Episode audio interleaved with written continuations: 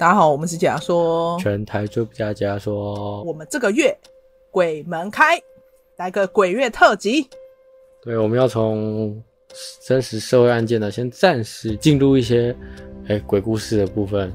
对，因为想说夏天嘛，大家也想要听点凉快一点的东西，就是听点不一样的，都不是打打杀杀了，而是一些也、欸、看不到的打打杀杀，就不用再看那些杀人犯，让我们气得牙痒痒这样。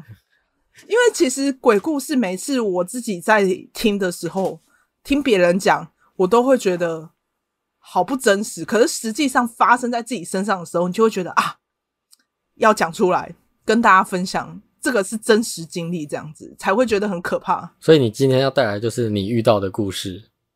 这件事情是发生在我大学，我觉得到现在我还记得那个感觉。那我要听，我要听，我要听。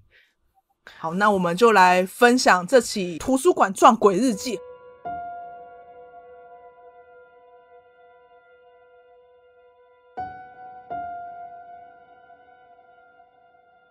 时间发生在二零一七年，那一年的大学，在当时我们每个人就是在处于准备每个人的专题，专题的话本身就是。每个人是负责自己收集自己的资料，这样。我们到图书馆那一栋大楼时，当时我们晚上走进去，走进去时，我的组员朋友突然说：“哎，我们等一下有要吃晚餐吗？”我说：“这么晚的时间，还是我们先把资料收集完，我们再回去，再买晚餐回去，这样。”然后我们就想说，好，我们因为那个时间点其实蛮晚了，大概是八点九点。其实以学生的那个宿舍来讲，时间来讲，其实算蛮晚了。我们就先去图书馆收集嘛，就是我们两个是先分开行动，就他一层，他找一层，我找一层。他当时呢，他就是自己在找资料，我也在找资料的时候呢，我就是在看书，看看看。书看一看的时候，我突然看到我的那个组员朋友很紧张的冲过来，他就突然抓着我说：“阿宇，阿宇，我们还要继续找资料吗？”我就问他说：“怎么了吗？我们目前不是要先把资料先看完一遍，我们再回去讨论吗？”他就说：“嗯，我我觉得我们先先收集到这样子好不好？就是先把东西整理一下，我们先回去，因为。”他看起来表情不对劲，所以我知道他应该是有状况，所以当下我们就没有继续去找资料，我们就先回去，然后我们就一起往下走，就是从我们图书馆这样子走下来，走下楼梯转角之后呢，我的那个组员朋友突然很紧张的抓着我的手臂，然后我就看着他，他脸色苍白。我就问他说：“怎么了？”他就一直不敢动。我就看着他说：“是有事情还是有状况吗？”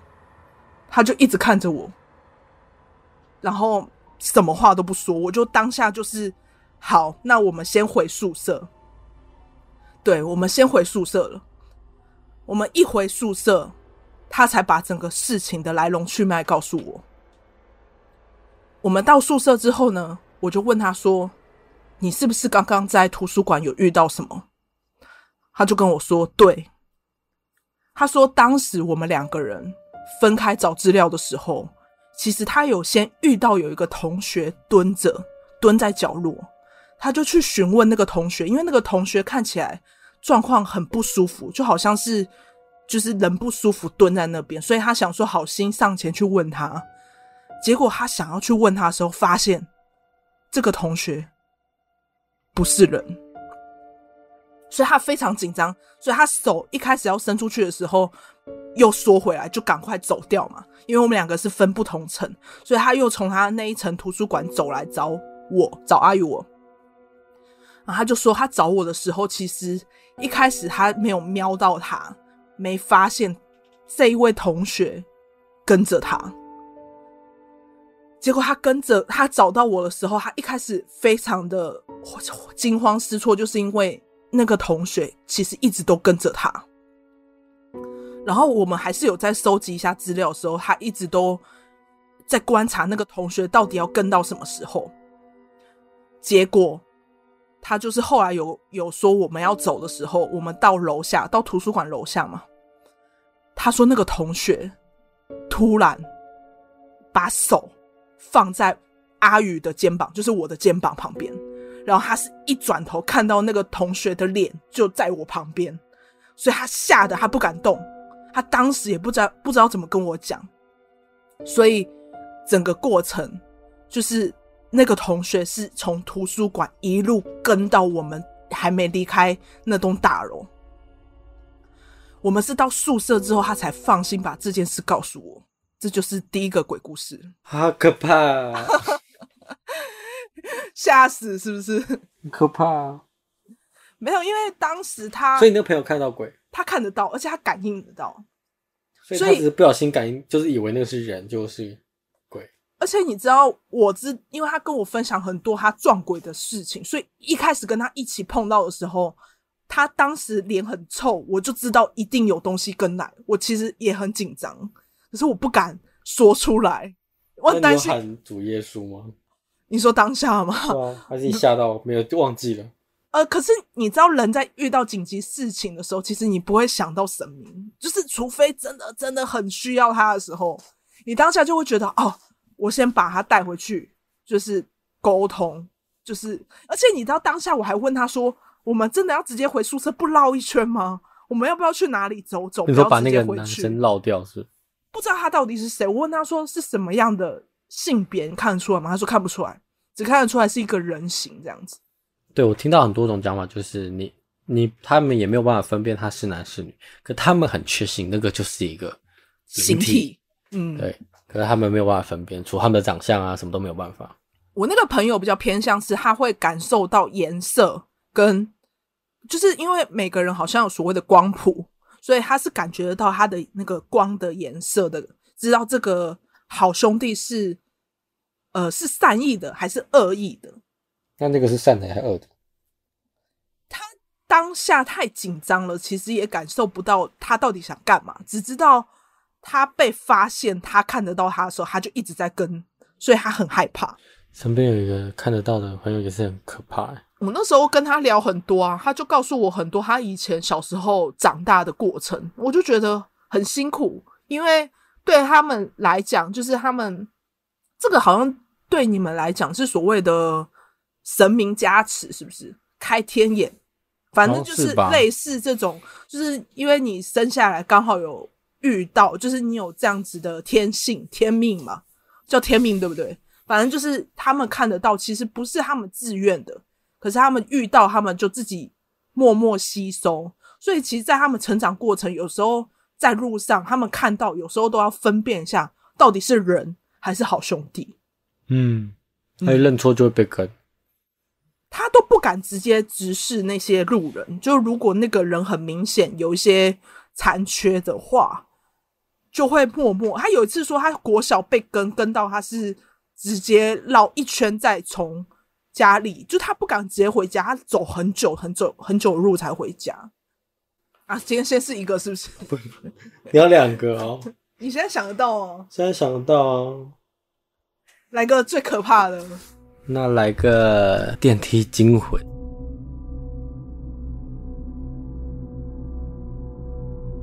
那这个故事呢，是发生也在我大学时期，然后我们刚好在做一个展览，然后那展览本来就是恐怖的展览，然后我们的位置又刚好设置在某一个大楼，教学大楼的八楼，就偏顶楼，那边本来就荒废掉，然后我们找一个荒废的区域，我们就把它布置成我们要的恐怖的样子。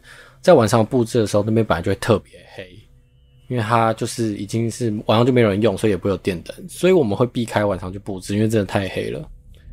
那有一次就刚好是我们布置的有点晚，那他在八楼，我们一定是坐电梯上去啊。他的电梯比较特别是，他的六楼是图书馆，那五楼部分呢是不能停的。我们想要试着知道五楼到底是什么，因为从图书馆其实看到，可是你会看到它那一层楼是。铁门全部关闭，你是看不到里面的。就不管从哪个角度，你就看不到里面，你也不知道里面有什么。然后那一层楼的玻璃也都是贴起来的。然后五楼就是没有办法停嘛，我们也就知道就是不能停，我们也不会去，我们也按过它啦，可是就是不能按。然后我们就有一次我，我的组员就上去布展，差不多是五六点布展，然后差不多六点到那边，我就到那边要去跟他们会合。他们下来之后就一群人，然后脸色苍白，然后就发现哎、好像不对劲，我就问他说怎么了，是发生什么事？他们就不讲话，我们就移动到另外一个空旷的地方，我就问说，所以你们刚才是怎么？你们脸色不太对。他们说他们刚才在坐电梯从八楼下来的时候在开玩笑，就是可能讲说啊，因为小小朋友嘛，就会很屁，就说说啊，等下会被什么五楼打开啊？真不知道五楼里面什么、会不突然打开电梯？这时候就停在五楼，然后五楼的电梯就打开。没有人按，然后就打开，然后他们全部已经吓到一句话都不敢讲。然后一看过去，我问说看到什么？他说就全黑，什么都看不到，就是完全不会觉得那是一个可以出去的东西。他们就不敢讲话，然后狂按那个关门，一直按一直按。然后他们也觉得那一天的电梯就是停的特别久，按按按按之后，他也那个女生也忘记讲，他就闭着眼睛按，最后就才赶到电梯又往下，然后到一楼，然后就遇到我。然后我这个人又刚好。很给小，因为我因为不是我遇到，我只看到他们，我就是很给小。有一次我刚好就是要去调监视器，因为我们有东西不见了，要去调监视器。我就调那个电梯的监视器，特别就是想要看他那段时间那个电梯打开是怎样。结果那个监视器的片段到那一段时间，我我就是坏掉的，我就是没有办法点开，它就是停顿在他们要下去打打闹闹那段时间。然后在等播的时候，他们就已经到一楼了，所以至今就没有人知道那五楼里面是什么。到底是什么呢？开的人，他只想跟你打电梯吧？好可怕哦！其实大楼，我记得那一栋大楼，你说的那一栋我知道，比较阴啦，有一些状况。对，对那间大楼其实一直都阴出名的啊。我有一次比较给小薇上去，就六七点上去，太黑。真的太黑。可你讲这电梯又让我想到，我之前，因为我们之前其实不是也有试着在第一季的时候讲鬼故事，我那时候不是就有分享我在饭店的那个电梯。你说你到一个不知名的空间吗？对，你要讲一下你的故事，很短嘛，超短。哦，简单来讲就是那时候我是要下去找我阿姨，我们那时候是去到一个南部的饭店，然后那时候我一个人，我那时候要下层下去的时候，我只是点下一层。可能我原本住十七层，我只是要下去十六层。我一点哦，我点十六层，它没有停十六，它反而是一直往下。我就想说，诶，那是不是一楼有人按电梯？所以我就让电梯跟着往下。结果一点没有，它到一楼没有停下来，它是一直从一楼一直往下到负三楼。然后我很紧张，因为我一直想说，它要到。第几层才要打开？然后就赶快一直按那个开门键，然后他到负三楼一打开，外面全是黑的，我就赶快关起来。而且那时候我很有印象深刻，就是因为我的电梯是我们的电梯的那个饭店布置是全红色，就是没有镜子。因为有人说，如果你当时搭的电梯里面有镜子的话，它是反射会照得出其他的异世界。所以我很庆幸那时候我的电梯是布状。可是就很紧张，到负三层全黑嘛，所以我就赶快按回我原本想要去的那一层十六层，然后我就很紧张，狂按狂按，然后门终于关上那一刹那，什么事都没有发生，就平安的回到十六层。可是我也不敢跟我爸妈讲，是到隔天早上我就跟我爸妈说，我们可不可以去问一下，请问这里有负几层吗？就是有地下地下的楼层数吗？结果饭店人员说，小姐不好意思。没有哦，请问你昨天是不是按错人呢？至今还是个谜。就是我去过负三层，因为你这个故事，我身边朋友也有，他是搭电梯，然后就在某一个楼层就一样正常，可是他根本不一样，他是正常的楼层，可一打开，他看到外面的世界，就是第一直觉就反应这不是现实。哦，就他们反应会是这不是现实，嗯，然后整个场景就是完全不一样。是灰的，然后一盏灯都没有，这样，然后甚至连布都不一样，就一样跟你的状况其实差不多，嗯，然后一样是关起来，然后随便再按一个楼层打开才，马上就会觉得这是一个现实，对，是社是正常的世界。